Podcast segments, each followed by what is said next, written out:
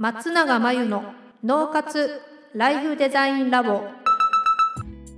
松永真由の脳活ライフデザインラボをお聞きの皆さんこんにちは。メンタルコーチの松永です。この番組では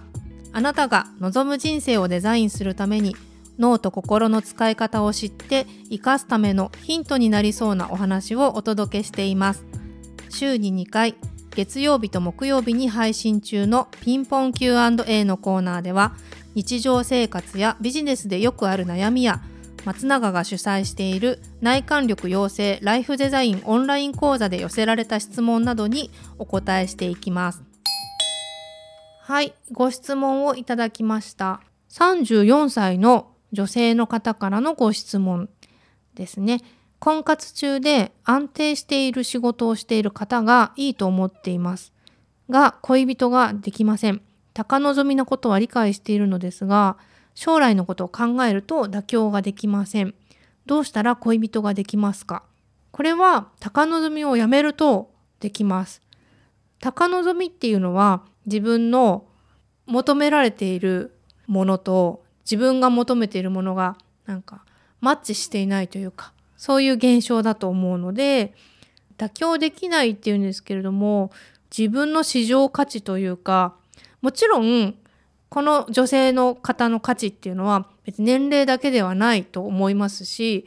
逆にこの相手の方男性の価値っていうのも年収だけじゃないと思いますし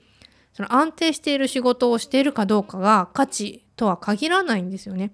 でもその上でご自身が相手に対して安定している仕事をしていることだったりその収入面っていうのを条件にしてしまっているのでそれは逆に自分が34歳だから子供が産めるのかどうかギリギリだなとかあとは男性から見たらなんか美人かどうかとかそういった条件で自分も見られてしまうっていうことですよね。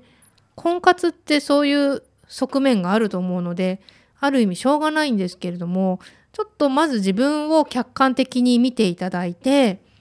条件を変えるとか。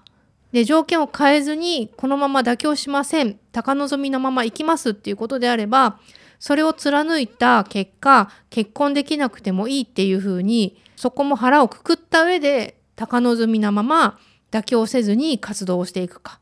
どっちかですね。どっちがいいのか冷静に考えてみるといいかなと思います。まあ、そうは言っても男性も女性も収入や年齢や子供が産めるか産めないかっていうことだけが価値ではないと思うのでご自身に合った方っていうのはきっといると思うんですよね。だからそういう方に出会うためにもあまり自分の方も条件条件とこだわらずにいろんな方に会ってみるといいんじゃないかなと思います。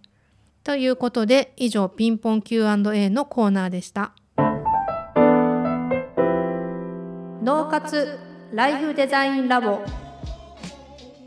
2021年の春から内観力養成ライフデザインオンライン講座をスタートしています。生き方と働き方を一致させてより望む人生を作っていくために自分との向き合い方整え方才能の引き出し方を身につけていただく講座です自宅で好きなタイミングで受けられます。初月は無料です。